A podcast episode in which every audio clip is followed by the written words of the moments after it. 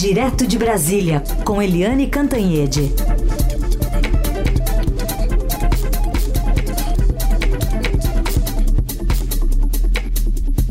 Oi, Eliane, tudo bem? Bom dia. Bom dia, Carolina. Bom dia, ouvintes. Vamos falar com essa notícia, começar com essa notícia quente do dia, que é a prisão preventiva do ex-diretor-geral da Polícia Rodoviária Federal, Silvinei Vasques, numa operação sobre interferência do segundo turno das eleições de 2022, especialmente no dia 30, quando teve aquelas blitzes, né, especialmente na região Nordeste lá, que depois eh, teve uma chamada do ministro Alexandre de Moraes para parar imediatamente para se seguir o turno e a votação nessa região do país, que é muito associada ao presidente Lula. Eliane. Pois é, o Silvinei Vasques, que era diretor-geral da Polícia Rodoviária Federal, ele era, primeiro, bolsonarista de quatro costados. Segundo, ele era muito peculiar como policial e como uh, diretor-geral da PRF. Por quê? Porque diretor-geral de uma polícia responde ao ministro da área. Então ele deveria responder diretamente ao ministro da área, mas ele respondia ao presidente da República. Tem foto com o presidente da República, visitava o presidente da República, enfim, já era estranho, né? O meio policial já achava que havia alguma coisa errada.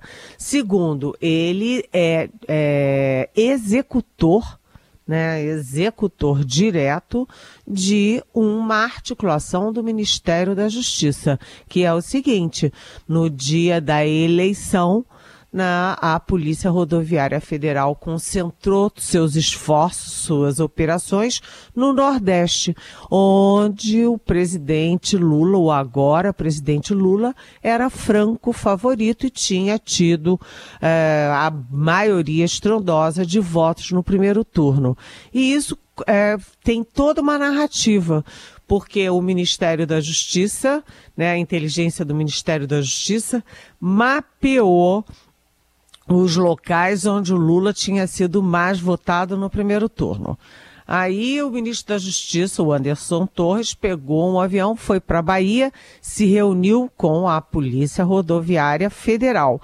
E no dia da eleição, a Polícia Rodoviária Federal simplesmente agiu uh, muito claramente para impedir a chegada de ônibus, de vans, enfim, com eleitores que tinham bandeiras do PT, as bandeiras pró-Lula. Uh, isso aí ficou muito evidente pelos números, porque o Nordeste teve muito mais operações no dia da eleição do que no uh, Sudeste todo, por exemplo. Por quê? Por que, que as operações se concentraram no Nordeste, que era um reduto lulista-petista, e foram secundárias no Sudeste, que era considerado um reduto bolsonarista? Então, ele está preso agora, foi preso nesta manhã, e é suspeito de participação no golpe contra as eleições. Realmente é uma vergonha isso, né? Sim. E, e o que, que esse, essa prisão tem a ver com a, a oitiva e a, a atuação do ex-ministro da Justiça Anderson Torres, que falou ontem à CPMI do golpe? Aliás, a gente vai até colocar um trechinho aqui para você, quando a relatora, a senadora Elisiane Gama, é, questionou ele sobre o efetivo presente no dia 8 de janeiro, ao que o ex-secretário afirmou que faltaram policiais para a contenção dos atos. A minha pergunta para o senhor é uma pergunta clássica, básica. A Polícia Militar, então, não enviou o efetivo suficiente para fazer o acompanhamento em relação à Praça dos Três Poderes? Eu acredito que, pelo que a gente viu nas imagens, faltou policiais. Nós estamos ouvindo pessoas do serviço de inteligência, nós estamos ouvindo pessoas da ação mais ostensiva e a fala é sempre a mesma. Eu mandei alerta, eles não cumpriram. Quem está do lado que deveria cumprir, que é a ação ostensiva, diz: Olha, eu não estava aqui no Brasil, eu estava fora do Brasil, era para a Polícia Militar fazer e não fez. Então fica, na verdade, um jogo de responsabilidade e o que a gente vê foi um cenário que nós acompanhamos. Pois é, uh, o Anderson Torres tem tudo a ver com o uh, Silvinei Vasques. Então, o Anderson Torres depois ontem na CPMI, hoje o Silvinei Vasques é preso pela Polícia Federal. As duas coisas são interligadas, porque, uh, como eu disse, né, os, a chefia da PRF era do Anderson Torres, e o Anderson Torres e o Silvinei Vasques ah, agiam a favor do Jair Bolsonaro nas eleições e depois das eleições, quando Lula ganhou, quando Lula tomou posse, o Anderson Torres não era mais ministro da Justiça, mas era o secretário de Segurança do Distrito Federal. Ele era, portanto, responsável pela segurança do Palácio do Planalto, do Congresso Nacional, do Supremo Tribunal Federal, da Praça dos Três Poderes, eh, no dia 8 de janeiro.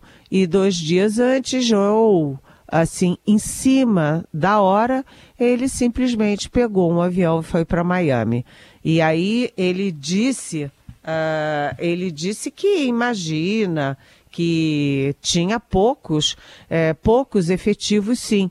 Ué, mas pô, como? Como tinha pouco? Primeiro, a CPMI tem documentos mostrando os alertas, sucessivos alertas da gravidade da situação toda.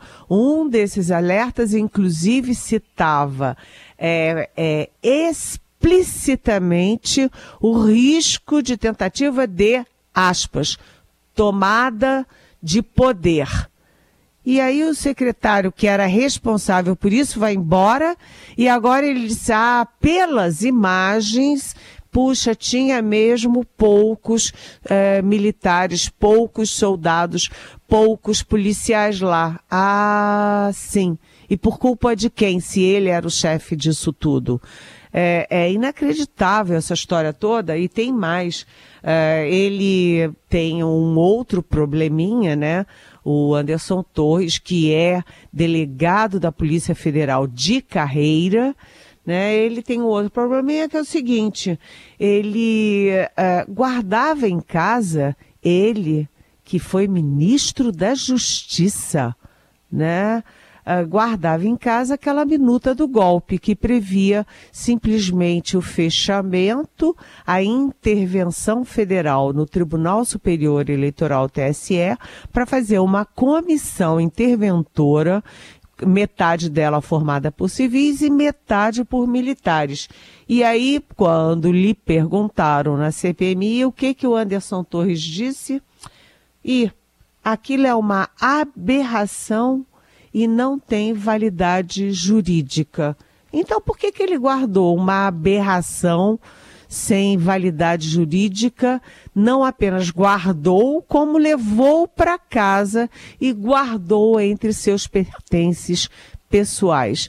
Quer dizer, é uma situação muito complicada e o Anderson Torres compromete o Silvio Ney Vasques e o Silvio Ney Vasques é, compromete o Anderson Torres reforçando aqui que ambos são policiais, né? O Silvio Ney Vasques é profissional, é policial de carreira da Polícia Rodoviária Federal e o Anderson Torres é profissional, ele é policial da Polícia Federal é um policial de carreira. Então, as suas instituições também não ficam nada felizes quando essas coisas vêm à tona e colocam um, um dos seus, que teve cargo de relevância, foi o diretor-geral da sua instituição e foi depor de tornozeleira. Esse foi o caso ontem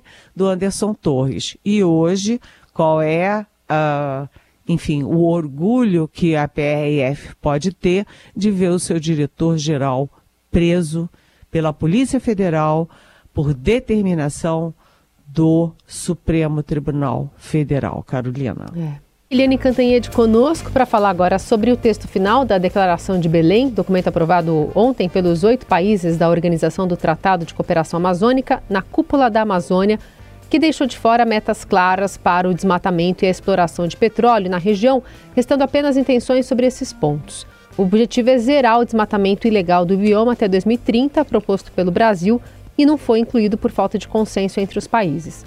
Tem um obstáculo também imposto pelo governo brasileiro, que foi sobre a adoção de um veto à exploração de petróleo por defender a atividade da Petrobras. A gente ouviu ontem uma manifestação bastante contundente do presidente colombiano, Gustavo Petro, sobre os países vizinhos, né, pela falta de compromisso contra a exploração de petróleo endereçado ao Brasil. A gente ouve um trecho. E aqui vem um enorme conflito ético, sobretudo para as forças progressistas, que deveriam estar afines à ciência. Las derechas tienen un fácil escape que es el negacionismo, negar la ciencia. Para los progresismos es muy difícil. Entonces genera otro tipo de negacionismo que es más o menos aplacemos las decisiones. No lo pongamos en la declaración, sino tomemos las decisiones. Si la selva produce petróleo, pues está matando a la humanidad. En un doble efecto, porque deja de ser selva, deja de ser esponja y al mismo tiempo emite CO2, no, que es que el aparato económico, que es que el desarrollo nacional, que es que es el negacionismo, aplazando las decisiones que son fundamentales para la vida. Falou em negacionismo, Eliane, uma fala bem forte. É a fala bem forte e eu achei é, é, importante porque quando o presidente Lula fala na reinserção do Brasil no cenário internacional, na recuperação do protagonismo do país e também do próprio Lula no mundo, é, o Lula e o Brasil dependem principalmente de liderança aqui no nosso continente. Né? Essa é a alavanca do Lula, é a alavanca do Brasil. O Brasil, quando fala lá fora, em qualquer fórum internacional, ele não pode falar sozinho, ele fala em nome do Mercosul, fala em nome da liderança do Brasil na América do Sul. O Brasil, que é o país mais rico, é, de maior território, de maior população aqui da nossa região. Portanto, é um líder natural. Mas vocês reparem que ele tem sido, né, o Lula tem sido questionado principalmente pelo Uruguai, pelo Lacage Pou, né, e principalmente pela aproximação com a Venezuela, né, e agora também, olha só, uh, o Petro foi muito duro ao falar do negacionismo, dizer que negacionismo é próprio da direita que nega a ciência, nega as evidências científicas e não pode ser adotado pelos países da região. Foi um recado claro e muito direto ao Lula, por quê? Porque foi o Brasil que evitou a inclusão no documento final que foi divulgado hoje e que será aceito publicamente ontem e será é, publicamente aceito, oficialmente aceito hoje, é, evitou, o Brasil evitou a inclusão nesse documento final de uma condenação à exploração de petróleo. E por que que fez isso? Porque o Lula está uh, tendendo a aprovar estudos para explorar, por exploração de petróleo na foz do rio Amazonas. Lembrando que a Petrobras, que é a grande petroleira, é a favor e pede, reivindica esses estudos, mas o IBAMA, que é o protetor do ambiente, é contra né? O Ministério de Minas e Energia é a favor e o Ministério do Meio Ambiente da Marina Silva é contra. Então, o Lula conseguiu evitar uma condenação explícita ao petróleo no documento final uh, da cúpula que reúne todos os oito países amazônicos. E, uh, além disso, né, o documento, como eu falei aqui ontem, citando o embaixador Rubens Barbosa, ex-embaixador, né, embaixador é, aposentado Rubens Barbosa, num texto no Estadão ontem, ele já previa que a cúpula não incluiria no documento final o, a meta de desmatamento zero. Então, foi uma cúpula com muitas intenções, boas intenções, mas nenhum compromisso no que é essencial. O Lula hoje continua lá na, no, é, no Pará, em Belém do Pará. Ele tem a foto oficial com os participantes. Depois ele tem uma reunião dos participantes do tratado, o Tratado de Cooperação do, uh, Amazônico, com os convidados, por exemplo, com a Noruega, que é a maior financiadora uh, do Fundo Amazônico, com o presidente do Congo, com o presidente da República Democrática do Congo, uh, e depois o Lula pertinho das seis horas da tarde, vai para o Rio de Janeiro. Ou seja, é, a cúpula, é, vamos dizer assim, o noticiário não é uh, estrondoso como se gostaria e como se imaginava. Foi uma coisa muito mais morna do que o previsto e do que o ideal quando a gente vê o que está acontecendo com o planeta. Hum. Não é, Carolina?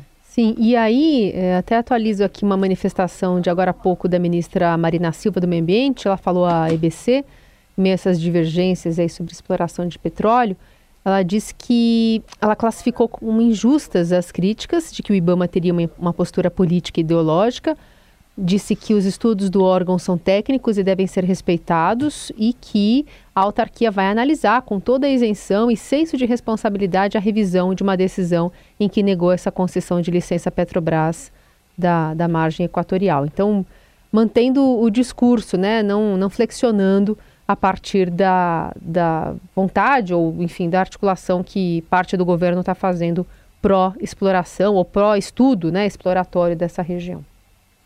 Exatamente. a Marina Silva é o carro-chefe nessa área toda agora. Atenção, o presidente Lula ele tem dito o seguinte, que é preciso conciliar a preservação da floresta, mas garantindo o sustento e a renda uh, da população que vive ali. Uh, e isso para ambientalista soa assim, e a exploração vai continuar.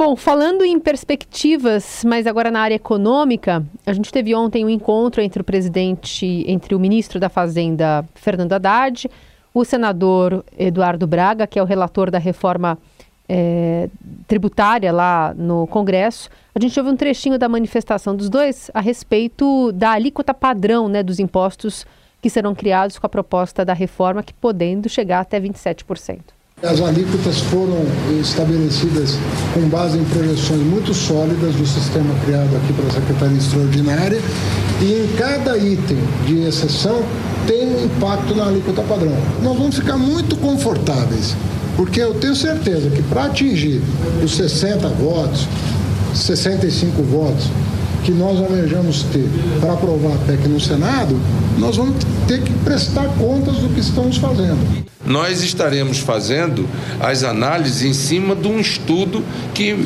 fez um, uma análise de custo-benefício. Nós vamos poder analisar cada um dos pontos em cima dos números e a população brasileira, o contribuinte, o empresário, o setor produtivo, a sociedade brasileira vai tomar conhecimento disso.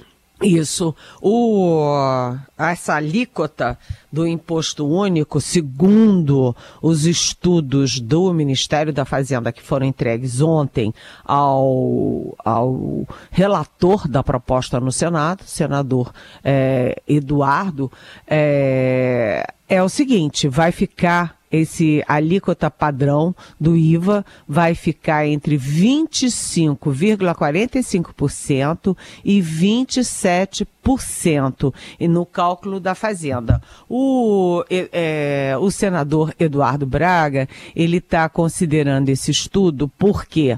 Porque houve inclusões no texto original do governo, é, lá na Câmara. E essas inclusões é, por exemplo, é manter o, o fundo é, especial né, para o Distrito Federal. E aqui a bancada bancada toda, o governo, a bancada, é, as entidades do Distrito Federal fazem muita força para manter esse fundo do Distrito Federal, que afinal das contas é responsável pela segurança, como eu disse, dos entes é, federais que se situam aqui em Brasília. Outra questão, a questão do, do, do piso da enfermagem.